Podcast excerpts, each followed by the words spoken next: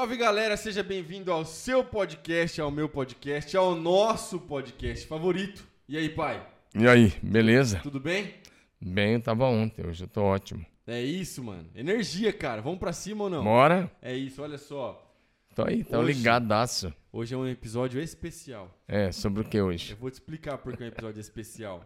Porque hoje é o episódio número 51. Então nós Olha já aí. completamos aí 51 episódios do E aí Pai. Eu sei que a gente passou por algum- alguns momentos de hiato, porque a agenda do meu pai e a minha agenda, às vezes, a gente acaba ficando conflitante. Entretanto, isso não vai mais acontecer, porque novos projetos estão por vir. E em breve a gente vai divulgar algumas novidades aqui no E aí Pai. Sim, Então, olha só. É, pai, tá feliz? tô. Tá beleza. acreditando? Beleza, tô mais feliz que nunca. Então, olha só, mano. Primeira coisa que as pessoas querem saber: manda um salve pra alguém nesse momento. Vai. Nesse momento, É. eu vou mandar um salve pro meu amigo Tatá. Que tá ali, isso, grande Tatá, tá aqui tá ali, assistindo ó, a Tatá da Tatá Comunicações. Eu vou mandar um salve pra um rapaz muito bom. Tá aprendendo, tá, tá virando pregador, tá aprendendo bom, gosta de avivamento. Meu mano, meu discípulo, Lucas Duca. Um abraço pro Duquinha. O seu livro vai chegar. Eu vou te dar um livro em breve, se Deus quiser. Tem que terminar de ler o Martin Lloyd Jones, o Pregação e Pregadores. Tamo junto demais, um abraço. Pai, Oi, Duca, e agora vamos ver, promessa foi feita em público. Tem uma parada que a gente fez duas vezes e que a gente não fez mais. E que eu acho que a gente tem que consolidar isso com uma parte introdutória do podcast. Sim, Que eu, eu fiz um top, um top com vocês, uma lista de top, top 5. Eu fiz top 5 jogadores que você viu jogar. Eu lembro que você falou Zico, eu lembro que você falou é, Ronaldo Fenômeno, falou alguns jogadores que você viu jogar, Romário, que jogou bola pra caramba. E eu também fiz top 5 lugares que você visitou que você gostou muito. Certo? Não precisa ser um top 5, mas pode ser um top 3, entendeu? Um top 4. Eu quero que você fale aqui agora top comidas da sua vida, que você come e você fala assim, mano, essa parada é o que eu mais gosto no planeta Terra. Cara, não é meu forte isso daí, né? Como Eu- não, eu- cara? Todo mundo gosta de comer. Eu vou falar, mas não é meu forte porque as comidas que eu mais gosto são coisas simples. Né? Eu, por exemplo, se eu, se eu estou no Brasil e eu for pro Tocantins, que é onde eu vou, porque tem parte da minha família lá, minha parte da minha família está lá no Tocantins, outra parte está em Brasília. Brasília. Então, ah, quando eu chego lá, eu peço para minha irmã, eu gosto de comer, por exemplo, carne de sol. Bom demais. Eu gosto de comer carreteiro, eu gosto de comer ah, o que é a o chambari, que é uma comida lá, que é a- da perna do boi, a parte de cima, aquela lá que aqui seria, eu chamaria, ta- talvez eles chamam aqui de osso buco, alguma Típico coisa do Goiás, assim. tipo do Tocantins. Tipo de. Goiás, Tocantins, Mato Grosso. Então as comidas que eu gosto são di- diferentes, né? Eu já vi um bocado de coisa boa aí, mas eu, eu tomo determinadas coisas. Se eu estiver no Japão, eu gosto de comer lamen. Não, né? lamen é delicioso. Lamen é-. Lamen é- Engorda, mas demais, é. Lamen é um macarrão. É, é que é pesadão, É né? pesadão, cozido no- na, na água com, com aqueles. Eles colocam osso de porco Isso. ali, aquela coisa na água. Isso. E ah, o lame bem temperado, apimentada, no frio é muito Nossa, legal. delicioso. Muito legal. Se eu estiver na Coreia, eu gosto de uma comida simples, simples de tudo, chama bibimbap.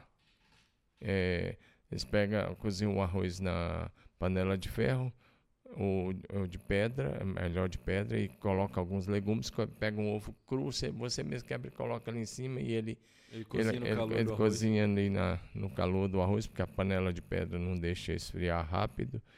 E é uma coisa simples, simples. E dos outros lugares, é, é isso. Você gosta da comida de Israel? Gosto da comida de Israel. Eu não Gosto gostei muito. Gosto acredito, da comida de Israel, Prefiro mas a comida dos árabes. a, a comida árabe é melhor. É. É, o restaurante árabe serve melhor. Tem um hummus que é melhor. Tem um, um, um bolinho, né, meio esverdeado, que eu esqueci o nome dele, que é muito legal também, É. que você come nos restaurantes árabes. Eu acho melhor. Principalmente se for dia de sábado, você pegar um restaurante israelense, você está na roça, porque se estiver num hotel, o hotel vai te servir a comida da sexta, o café da manhã da sexta, o pão da sexta, e não faz nada no sábado. Você vai estar lá e você tem que se virar com aquela comida fria. Já passou É. algum perrengue com comida por aí? né? Viagem, Brasil, fora do Brasil? Já. Quer contar algum? A pior de todas foi na primeira viagem para Israel. É, eu acabei comendo uh, um croissant com um recheio e aquele recheio eu acho que estava estragado, tinha alguma coisa muito errada e eu quase que eu tive que ser internado. Eu fiquei no quarto do hotel passando muito mal, não fiz o passeio daquele dia, né, nem à noite, não fiz nada.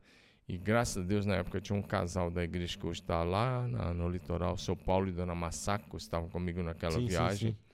E eles ficaram, eles resolveram não ir para cuidar de mim. Eu nem sei o que teria acontecido se eles não tivessem cuidado de mim o dia todo. Tinha um voo para a Grécia.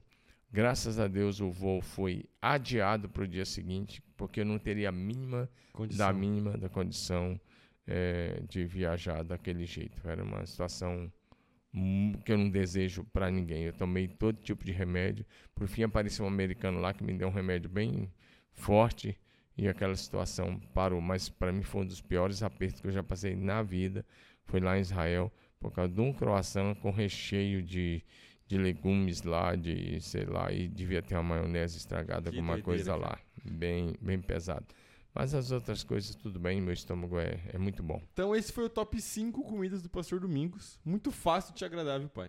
Muito, muito simples, fácil. cara.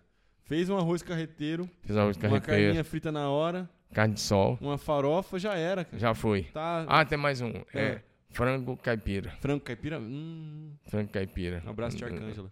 No, sítio, lá no. no lá, eu, se eu tiver frango caipira ou carne de sol, pra mim. Nossa, tá. bom demais. Eu gosto. Eu gosto muito de galinha caipira. A Jamila não gosta, não entendo porquê. Mas eu gosto muito. Mas. Então, é, se o cara. Tem gente que vai falar de lagosta, falando isso aqui. Não, eu, eu prefiro carne eu de não, sol. não sou o maior Eu prefiro carreteiro, prefiro galinha caipira, frango caipira, no sítio e tá de bom tamanho para mim. É isso. Olha só, esse foi o top 5 comidas que foi um pouco mais de 5, mas é isso aí. Por mais. Tá tudo certo.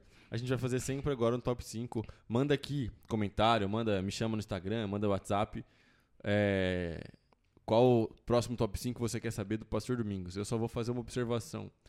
Eu vou falar uma comida só, não vou falar cinco. Hambúrguer é a comida mais democrática do mundo. Pão, carne, qualquer outra coisa que você goste, coloca outro pão por cima, já era. Hambúrguer é vida, funciona em qualquer lugar do planeta Terra. Na semana passada, alguém me perguntou, vou começar a abrir aqui um pouco, que hoje eu quero que a gente fale sobre o Iaipai, projeto e algumas coisas do futuro. Tá. Na semana passada alguém me perguntou, Davi, como funciona, como vocês compõem o roteiro do Iaipai? Aí eu falei, não tem roteiro. Aí a, a, o, o, o mano ficou, ué, como assim não tem roteiro? Eu falei, não, não tem roteiro. Ele falou, não, não, não é possível. O pastor Domingos dá aquela resposta, aquelas coisas que ele explica sem roteiro. Eu falei, sim, sem roteiro. Senhor nunca teve roteiro. Tem Vai. mais, eu fico sabendo do, da, do, tema do dia aqui quando eu sento nessa cadeira. Enquanto eu não sento aqui, ele não fala, ele nunca disse para mim, ó, oh, amanhã a gente vai falar sobre isso, ou semana que vem vai ser sobre isso. Quando eu sento aqui, eu, no início eu perguntava, e aí? Ele falava, não, estou vendo. Ele anotava no iPad dele, chegava aqui e me surpreendia. Hoje ainda não sei o que, que ele quer falar. Então, não, é tá... é, porque, é porque assim, ó, só para vocês entenderem. Não, eu quero falar sobre isso, quero falar sobre podcast, sobre internet. Tá sobre, vindo muita coisa planejada essa, essa agora. Questão. Isso, mas assim, só para vocês entenderem.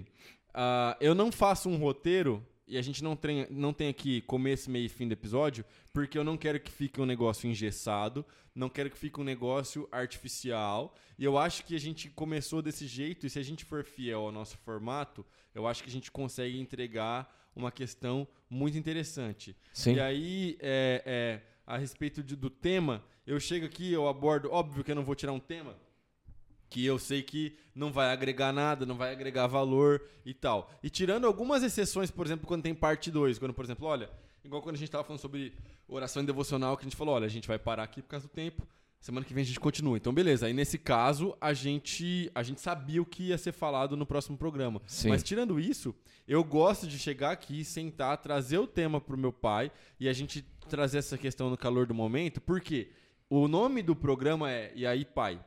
E a ideia toda surgiu do seguinte: a gente estava falando sobre essa onda de podcast na internet. E eu e meu pai, obviamente, eu tenho 30 anos, então é, é, a gente já conversou muito na vida. E meu pai já me ensinou sobre diversos assuntos e diversas questões. E eu falei assim: olha, a gente pode tentar de alguma forma registrar essas conversas. Sim. Isso vai ficar aí, vai ficar um legado. Um dia eu vou mostrar isso pro meu filho, entendeu? Eu vou sentar, Tito, olha o papai e o vovô conversando. Meu filho vai me perguntar sobre devocional. Filho, olha aqui, ó, olha o que seu avô tem para te ensinar sobre devocional. Isso vai ficar na internet, a internet é para sempre, não vai perder. Então esse acervo é um legado pro meu filho, é um legado pro Lucas, é um legado pra Helena, pro próximo filho que eu vou ter, não sei, quem sabe vem uma menina, não é verdade? Olha aí, a galera do bastidor tá ligada aqui do que a gente tá falando, entendeu? E aí, mano, então, então isso é, a ideia é é uma conversa minha com meu pai. E eu não chego e mando um áudio pro meu pai. Pai, hoje é segunda-feira, a gente tá de folga, eu estou indo pra sua casa, mas hoje nós vamos conversar sobre devocional. Eu não programo que eu vou conversar com meu pai. Eu chego e a gente começa a conversar e o dia vai acontecendo. Então eu queria transferir esse sentimento pra cá. Isso aí mesmo, é exatamente isso que acontece. A ideia é repartir isso, não é falta de organização. A gente tem pautas enormes. Eu tenho, já falei com ele que a gente vai começar aqui, já temos que começar nas próximas semanas. A ideia de eh, perguntas e respostas sobre temas difíceis Isso. da Bíblia. Então, é, a, segura aí, porque se ele quiser, já pode fazer alguma coisa. Não que a gente sabe alguma coisa, mas temas difíceis, como o Apocalipse, como o tempo do fim, como a questão profética hoje, como a questão é, doutrinária Sim. hoje, como a questão de que alguns rumos que às vezes a igreja está tomando ou que os pregadores estão tomando. Então, nós vamos é, responder nos próximos episódios questões difíceis né, da Bíblia ou questões até polêmicas, que às vezes as pessoas fogem um pouco disso e nós não vamos fugir dessa realidade sem machucar ninguém, sem Isso sem uh, jogar nenhuma coisa contra quem quer que seja, mas dando respostas bíblicas, equilibradas, 100% bíblicas. E aí, por exemplo, quem é da nossa igreja sabe. E aí, por exemplo, meu pai está falando, ah, não que a gente saiba alguma coisa, mas é porque, óbvio, meu pai sempre me ensinou que a gente não pode ficar falando muito de si mesmo, mas eu posso falar dele, né? Então, na é verdade, Tata. Então, o que que acontece? O meu pai é uma, é uma das pessoas que eu conheço, e eu conheço bastante gente por aí fora, que conhece mais de Bíblia, mais da palavra de Deus nessa nação. Eu não estou exagerando, não é porque é meu pai. Isso é um fato. Isso é um fato que outros pastores podem te confirmar isso se você duvida, porque o seu filho é tendencioso. Você pode ligar para os outros pastores e pode falar. Então, meu pai conhece muito da Bíblia. Semana passada ele citou, por exemplo, que ele escreveu é, é, o esboço de um livro sobre anjos, certo? Beleza. Agora eu vou te fazer uma pergunta, pai. Quantos comentários e quantos é, é, é estudos e, e artigos você pesquisou para desenhar sua teologia bíblica sobre anjos? Nenhum. Nenhum. Sabe o que meu pai fez? Ele escreveu as visitações, as mensagens, os temas. 36. 36 capítulos, né? 36 partes, vamos dizer assim, dentro do livro, uma teologia bíblica, do Gênesis ao Apocalipse. Então deixa eu te falar uma coisa. Por que, que o pastor Domingos conhece isso? Porque ele conhece a Bíblia. Entendeu? Não é uma parada que ele foi lá e escreveu é, é, no Google. Quantas vezes temos visitações de anjo na Bíblia? Não, meu pai conhece a Bíblia. Então ele senta, abre o bloco de notas e ele começa a escrever e ele só vai folheando as páginas da Bíblia, entendeu?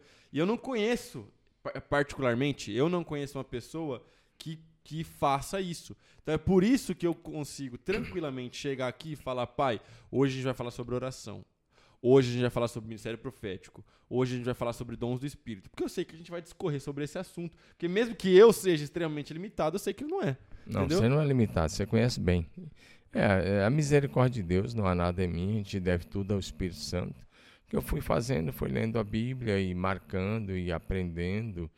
E acho que eu herdei da minha mãe, ah, humanamente falando, uma capacidade de decorar as coisas. Fantástico. E a minha mãe tem uma memória boa uhum. até hoje vai fazer 93 anos, se Deus quiser, em julho. E até hoje tem uma memória muito boa, recita muito. muito a Bíblia, recita ainda até literatura de cordel, que ela, que ela decorava antigamente. Né? Então, acho que eu herdei com ela essa questão, ela me colocava para recitar poesia de Machado de Assis e de Olavo Bilac e de outros uh, poetas, né? e eu aprendi a decorar poesias desde cedo, e acho que essa questão de decorar poesias também foi me ajudando. Quando eu me converti aos 16 anos, é, eu fui para a Bíblia e logo já fui procurando ler e aprender e também decorar. Então hoje eu tenho aprendi um pouco disso, né? Então acho que isso pode ser repartido com o corpo de Cristo. É isso. Então, e aí a ideia do podcast é exatamente essa. Então, por isso que a gente está muito feliz com esses 51 episódios. A gente vai ampliar, como meu pai falou, nós vamos fazer algumas questões de perguntas e respostas, fazer algumas questões interativas. Algumas pessoas já me perguntaram sobre convidados. Eu tenho interesse sim em trazer convidados, mas não é algo que queima absurdamente no meu coração. Porque eu acho que esse formato de podcast do convidado, ele já está saturado. Ele teve um, ele teve um pico na, na, na, na pandemia, né? 2020, 2020, 2021, porque tá todo mundo em casa. Então, as pessoas é, é, ou traziam convidado ou fazia a distância. Só que aí nessa parada, o cara fazia um programa de duas horas e meia, três horas, estava todo mundo em casa, a pessoa ia trabalhando home office ouvindo podcast, ia cozinhar ouvindo podcast. Eu acho que esse formato ele já ele vai ficar datado, guardados alguns programas, tipo tipo o Podpah, o Flow, que são programas gigantescos, o Vênus. Agora, tirando esses programas enormes, eu acho que, tipo assim, essa parada vai ficar datada e vai cair. A gente sendo. Eu, acho, eu acredito demais que a gente sendo fiel ao nosso formato, eu e meu pai trocando ideia, tem muita coisa legal que a gente ainda pode fazer. Sim. Até porque isso aqui não, não, tipo, não tem fim, tá ligado? Tipo, Sim. e eu não dependo. Nossa, quem que eu vou trazer semana que vem? Eu não dependo. Tipo assim, poxa, eu tenho, eu tenho um, um- um, é, infinitos temas. A palavra de Deus é super rica e a gente sempre vai conseguir trocar ideia, meu pai. E também tem um projeto, né, de uma nova editora que está surgindo aí. E o pessoal da editora já nos chamou para a gente transformar. E por isso que a gente vai aprofundar bastante coisa para transformar o IAI Pai em livro e Que isso? edições. da Spoiler? sua- Mas já? Já. É, então tá bom. Então Então, solta nós aí. vamos lá. Então nós vamos estar transformando isso em livro também, nós vamos estar pegando os principais episódios, vamos compartilhar com isso também. Por isso que vai ganhar um formato novo e vai ter coisas bem aprofundadas com você, porque qual é a ideia? A ideia é uma fé prática, uma fé funcional, não ficar numa fé religiosa, teórica, mas uma fé funcional aquilo que acontece o dia a dia e também levar isso para dentro da família, para que as famílias possam, o pai e o filho possam dialogar. A profecia né, de Malaquias, ele disse: Eu vou enviar o profeta Elias, uma palavra de Deus, é a última profecia do Velho Testamento. Ele vai converter o coração dos pais aos filhos e o coração dos filhos aos pais. Então a ideia é resgatar esta profecia bíblica para que isso possa acontecer dentro de cada casa, com a ideia também de que o diálogo em família seja restaurado, porque muitas vezes cada um chega, pega o seu celular, fica na sua rede social, na internet, no seu Instagram, vendo as mais diferentes situações e o diálogo morreu. Então a ideia é restaurar também o É. diálogo entre pais e filhos. É, e, e, por exemplo, é- isso é muito importante, porque tudo que a gente sempre quis fazer aqui foi exatamente essa comunicação geracional. Então, por exemplo, é o meu pai conversando comigo, eu conversando com o meu pai, e a gente tá sentado numa mesa. Ah, o- o- todo podcast as pessoas estão sentadas numa mesa. Tudo bem. Isso pra nós tem um significado diferente. Entendeu? E esse significado que a gente quer comunicar. Senta na mesa com seu filho, senta na mesa com seu pai. Como meu pai mesmo falou, a gente fez uma, uma série de mensagens. É, é, Com Jesus à mesa. Com Jesus à mesa. A gente fez acho que O livro 12. está pronto, só estou precisando da editora para lançar o É livro. isso. Ah, mas você já tem contato com algumas editoras em breve? Sim, sim, certo. sim. Mas você fez, você fez o que? Foram 12 episódios? 15. 15 episódios. E aí você pode assistir, tá tudo no YouTube. E aí eu preguei, eu preguei em vários episódios. E o meu pai pregou também. em- meu pai pregou em todos. E eu- Quase quase todos, né? E eu preguei em alguns. E aí, cara, essa ideia de você sentar na mesa e trocar uma ideia e, e você ter um diálogo, restaurar o diálogo com seu filho. Porque, pelo amor de Deus, cara, que, que tá acontecendo com as conexões geracionais? Até o nosso amigo o pastor Marcelo Toschi e o, e o pastor Giovanni escreveram um livro sobre reconectando gerações. E o título do livro é Reconectar, exatamente, exatamente porque a gente já percebe uma quebra que quando você tem uma transição, tipo assim, o cara se torna pai e tudo mais, tem um filho adolescente, alguma coisa acontece que essa galera para de se falar, para de trocar ideia. Acontece que, à medida que o tempo vai passando, os pais vão ficando, às vezes, cada vez mais ocupados com algumas coisas. Se bem que o home office hoje já ajuda muito, porque muitos vão, uh, estão trabalhando em casa, e isso é bom ou pode ser entediante é. se não tiver diálogo. É. Agora, na escola, o garoto ou a garota vai fazendo novas amizades. E aí, se não tiver cuidado, as amizades da escola acabam sendo mais influência na vida do garoto ou da garota do que a influência do pai e da mãe. Então, é uma questão que o pai precisa ficar bem atento, porque ah, conta disso, se as amizades forem boas, ainda vai, mas se não forem, 1 Coríntios 15, 33 diz que as más companhias corrompem os bons corrompem costumes. Os bons costumes. Então, você às vezes vai perder porque você não dialoga e alguém está conversando com ele, alguém está fazendo a cabeça dele lá na escola, ou na saída da escola, ou em alguns lugares que ele frequenta. Então, é. esse é um ponto importantíssimo para a família olhar e não perder o seu filho para aquilo que acontece lá fora. Quer ver? Vamos fazer uma conta rápida aqui. Tá, tá. Quantas horas. O Samuel chega na escola que horas? Samuel chega às sete. Sete da manhã. Sai que horas? meio-dia, certo? Samuel chega às 7, sai meio-dia. 5 horas. 5 horas, certo? Segunda a sexta, certo? Então isso dá 20 horas? Sim. Segunda a sexta? 5 vezes 5, 25. 25 horas? 25, 25 horas. horas na escola. Ok, 25 horas. 25 horas só na escola. Aí, se ele for fazer jiu-jitsu, inglês, muay thai, inglês, natação, natação, futebol, basquete, já tem uma carga horária a mais, ok? Vamos arredondar para baixo aí, 30 horas semanais de uma criança normal na escola e fazendo atividades extracurriculares. 30 horas semanais. E aí, aliado a isso, você soma o tempo que um pai fica no trabalho. Que o cara às vezes chega no trabalho 9 horas, 8 horas da manhã e sai do trabalho às 6 horas da tarde. Se você já vai perder na, na carga horária, tá ligado? Guardadas algumas exceções, na carga horária seu filho já vai ficar mais tempo na escola do que com você se você trabalha das 8 da manhã até as 6 da tarde, que é a maioria do brasileiro. Se o seu tempo com o seu filho não for um tempo de qualidade, se as horas que você tem com seu filho não for um tempo que você investe realmente para falar sobre coisas boas, para você se divertir com ele, para você brincar, para você e para falar sobre princípios e valores, sobre princípios e valores da palavra de Deus e criar boas memórias, você já perdeu.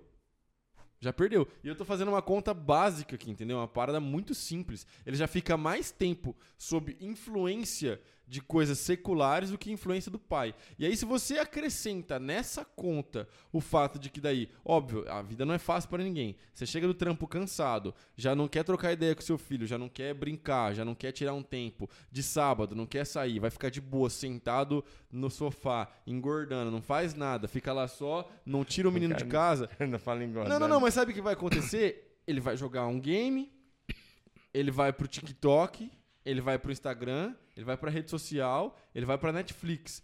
Daí e aí é, entra da... alguns outros influenciadores que podem ser, alguns até bons, mas outros podem ser Exatamente. malignos. Daquelas 30 horas semanais, você bota o final de semana, que o tempo que você não tá tirando, mano, um pouquinho de tempo de qualidade com seu filho, já era. Aí depois, não adianta reclamar sobre a, a geração. Aí quando acontece qualquer coisa, vai esbravejar. Ah, mas essa geração é isso, essa geração é aquilo, essa geração não sei o que lá. Você, a gente começa a discipular a nação dentro da nossa casa. Não adianta tentar fazer discípulo lá fora. É aquilo que já, alguém já falou. O maior sucesso do mundo não compensa o fracasso na família. O seu primeiro ministério é a sua família, seu primeiro rebanho é a sua família. Se você é um pai, seus primeiros discípulos estão dentro da sua casa. Porque a Bíblia é muito clara. Se você não cuida bem da sua família, como é que você vai querer cuidar da igreja é, de Deus? É. E aí, 1 Timóteo 5,8 vai dizer que se alguém não cuida bem da sua família, é, negou a fé e é pior que incrédulo. Então, a primeira coisa, cuide bem da sua família. Pastoreie a sua família, interceda pela sua família. Faça de tudo para que a sua família seja salva. Faça de tudo para que a sua família toda sirva ao Senhor Jesus. Coloque como alvo da sua vida que você vai para o céu, mas a sua família irá com você. É, eu gosto muito da ideia que a, a família aqui, a, gente, a, a rede de célula agora a gente chama de família, família Azul Celeste está usando, eu gosto demais. É, ele diz assim, a caminho do céu, É, mas não iremos sozinhos. isso. Então, se você está a caminho do céu, declare que você não irá sozinho. Primeiro, você vai levar a sua família, toda a sua família, porque há uma promessa de Atos 16, 31. Crê no Senhor Jesus Cristo e será salvo tu e a tua família. Você e a sua família serão salvos. Creia, toma posse dessa promessa da palavra de Deus. Comece a andar nessa promessa. Discipule os seus filhos. Separe tempo de qualidade. É, é um bom lugar para você tirar, soltar pipa com seu filho é lá na nossa nova série. Lá Sim. tem uma área enorme de 80 mil metros Vai quadrados. lá. Tá livre, você vai lá, solta pipa com ele, deixa ele ficar um tempo com ele lá, leva em algum lugar, mas separa tempo de qualidade. Mas também não é só lazer. Separa tempo de oração. Separe tempo da Bíblia. Ensine desde já a amar a Bíblia. Deixe ele crescer com a mente cheia dos princípios e dos valores da palavra de Deus. Porque se ah, você não encher a mente dele agora dos valores da palavra de Deus, lá, outras a mente vai ser cheia de outras coisas. Se ele estiver na fase de formação, então isso é fundamental. E aí, Provérbio 22, 6 diz: Ensine a criança no caminho que ela deve andar, Sim. e ainda quando ela for velha, não se desviará dele. O tempo de ensinar é agora. O ensino começa no ventre da mãe. Quando a mãe já começa a colocar a mão e começa a ministrar e começa a fazer É. isso. E lá em casa a gente fez isso. ah, Desde a gravidez da Renata, que é a nossa primogênita, a Rosane já colocava a mão, já conversava, já colocava louvores. E, e, ah, os pais que fazem isso têm a experiência de que os filhos são mais calmos, são mais seguros, são mais tranquilos, já se sentem amados desde o ventre. Então, mas não adianta você ficar falar quando a criança tem seis meses, sete meses, oito meses, você fica ali, fala com o papai, fala com o papai, fala com a mamãe. E aí quando ele cresce, você perde o diálogo. Sim. Você quer que ele fale quando ele não pode falar. E quando ele precisa falar, que é na, lá, abriu o coração lá no início da adolescência, junior. Quando ele precisa, você se afasta Isso dele. é bom demais. Aí você Isso perde aqui o é bom demais. Aí você perde o coração, cara. Isso é bom demais. Não adianta você querer que ele fale primeiro papai e mamãe, lá quando ele precisa abrir o coração, falar das tensões, das dúvidas, da- dos medos, das dificuldades dele, até do coração dele. Até dar algumas coisas sobre a própria identidade e o destino. É. E aí, meu amigo, se você não parar para ouvir, Bom você demais. pode perder. Então, assim, é, é 51 episódios e esse podcast existe com essa finalidade. A gente não tem outra finalida- finalidade que não seja abençoar a sua vida, abençoar a sua casa, abençoar a sua família e, e tentar, de alguma forma, com as ferramentas que a gente tem, com a, coisa, com, as- com a estrutura que a gente tem aqui na igreja, a gente tentar restaurar essa conexão geracional e tentar trazer de volta esse diálogo saudável entre pais e filhos sobre assuntos diversos. Qualquer assunto tem que estar pronto para. Se não souber, seja honesto, fala que não sabe. Mas é fundamental ter tempo de qualidade. É fundamental que você separe tempo. E nossa ideia é resgatar que seu pai possa, eh, que você, filho, possa fazer a pergunta que você quiser para seu pai e que você possa ter essa liberdade, pai, de sentar com seu filho e vamos trazer Jesus para dentro da nossa casa, o que a família moderna mais precisa não são de coisas. Teu, teu filho mais precisa não é do celular da última geração, ou do tênis da última, última marca que saiu, ou aquela camisa da, daquele jogador. É, às vezes a gente fica impressionado com alguns caras porque jogam bem, faz um gol e fala foi isso, foi aquilo. E, e o filho, eu fico pensando, que tal se ele ficar impressionado com a grandeza de Jesus? Com a grandeza do nosso Deus. Eu estava ouvindo o John Bevere, ele falou que chegou uma época na casa dele que os filhos estavam, ele tem quatro filhos, tudo impressionado com o Michael Jordan, porque o cara pegava a bola e parecia que ele voava no ar, né? Ele colocava lá. Realmente foi um excelente um jogador de basquete. Mas aí um dia ele começou a falar sobre o Deus que segura as águas dos oceanos na palma das suas mãos. O Deus que mede o universo, de acordo com Isaías 40, ele mede o universo com a, um palmo da mão, mede o universo. E quando você começa a pensar nas bilhões de estrelas, nas bilhões de galáxias, e nós estamos aqui apenas numa pequena, menor galáxia, da, uma das menores galáxias da Via Láctea, E Deus é criador desse universo imenso, perfeito, complexo aos nossos olhos, mas totalmente perfeito. Então, fale da grandeza de Deus. Ensine da glória de Deus. Quer ver uma coisa interessante sobre a glória de Deus? Só, e aí a gente já vai caminhar para o encerramento. A, a Bíblia diz que quando Jesus aparecer, é uma coisa interessante, né? Sim, de sim. olhar que quando Jesus aparecer, é, o sol vai escurecer, É. as estrelas vão cair do firmamento. Deixa eu te é, enumerar uma coisa assim, fácil de você entender. Jesus apareceu a Abraão há quatro mil anos atrás. Ele, dois anos, almoçou na casa de Abraão. É. Sabe por que, que Abraão pôde receber Jesus na sua casa e ir almoçar? Porque Jesus apareceu na forma humana, Uhum. não em glória. Sim. Aí você vai ver lá em. Gênesis 32 que Jacó lutou com um anjo do Senhor, que era uma cristofania, a teofania era Jesus. Uhum. Sabe por que, que ele pôde orar e até tocar? Porque o Senhor apareceu em forma humana, não foi em glória. Sim. Aí você vai ver lá no episódio de Josué, que Josué entra na terra prometida, ele está em Gilgal, e ele levanta de manhã cedo, ele sai ele vê um, um homem, e ele pensa que é um homem. Ele chega e pergunta, você é dos nossos ou é dos deles? E o Senhor responde, não sou nem do de vocês, nem do deles, sou príncipe do exército, eu acabo de chegar. É. Aí Josué já olha para ele e ele fala assim, tira a sandália dos seus pés, está pisando em terra santa. Que é onde Jesus está, onde o Senhor está é terra santa. E aí Josué tira a sandália e se ajoelha. Era o Senhor Jesus. Sim. Uma cristofania, uma teofania, mas também não estava em glória. Deixa eu só mais Até no nascimento de Ah, Sansão, né? Sim.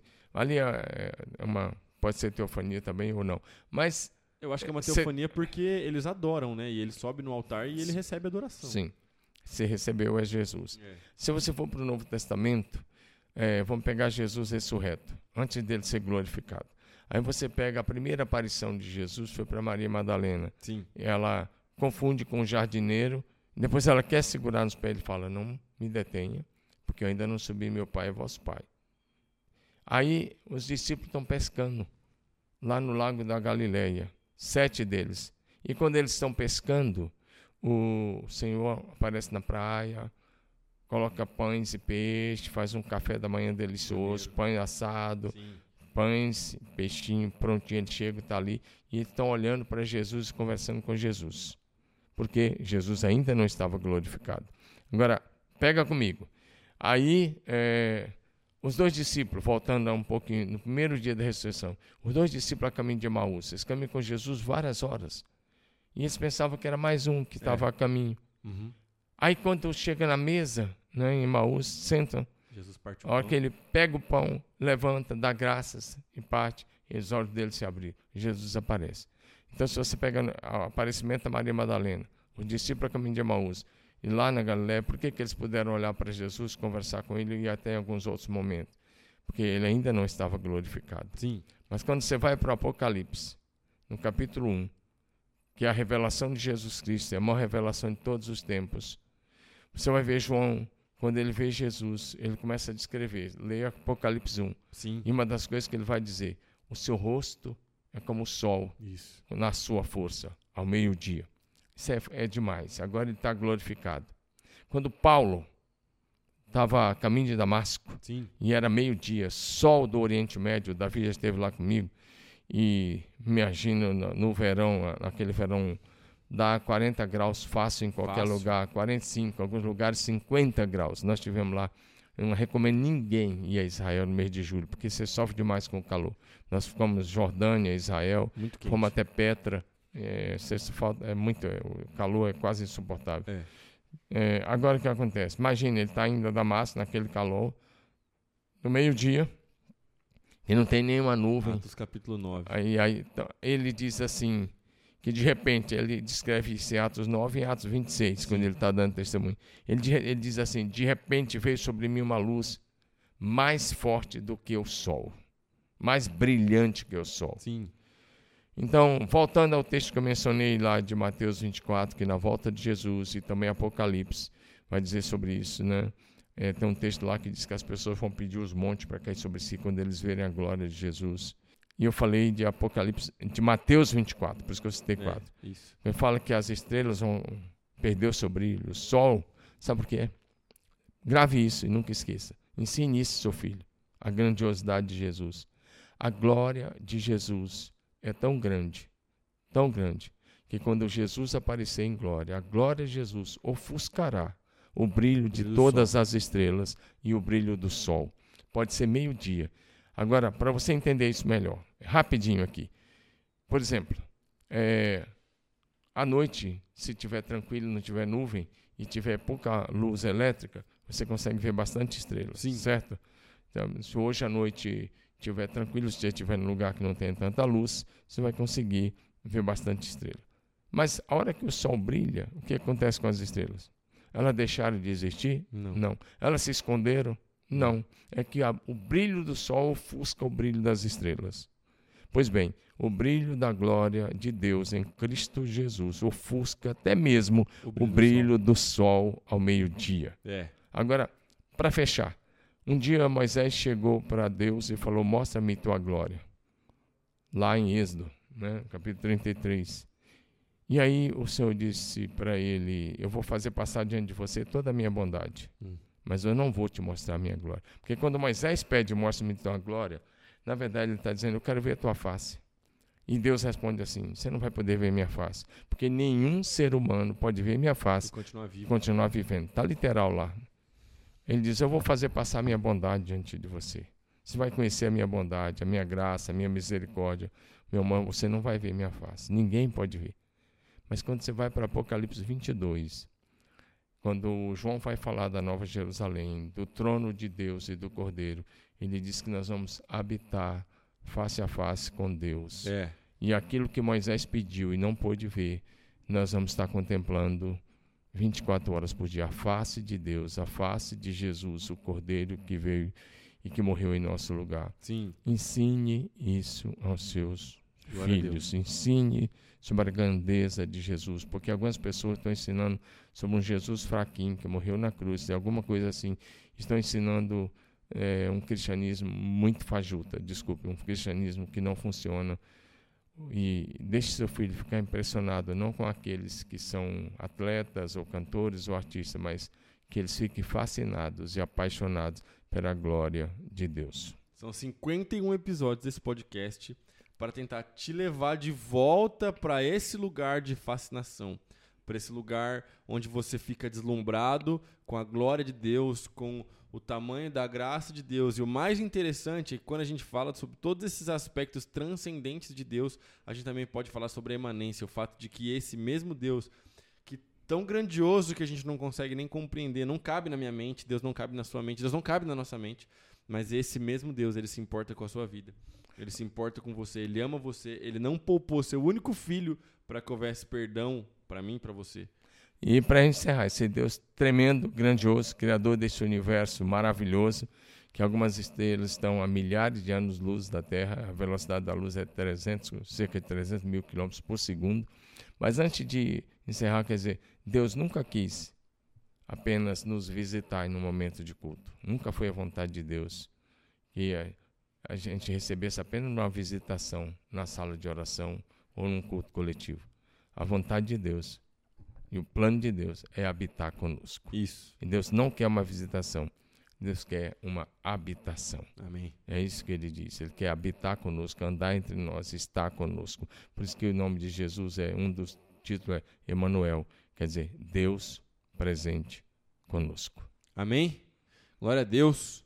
Se inscreva no canal, deixa o seu like, compartilha esse vídeo, episódio número 51, com todo mundo. Que Deus te abençoe, fica firme com Jesus. Se você está no Spotify, compartilhe em todos os grupos de WhatsApp que você conhece. Tamo junto, até semana que vem. Deus te abençoe, até o próximo.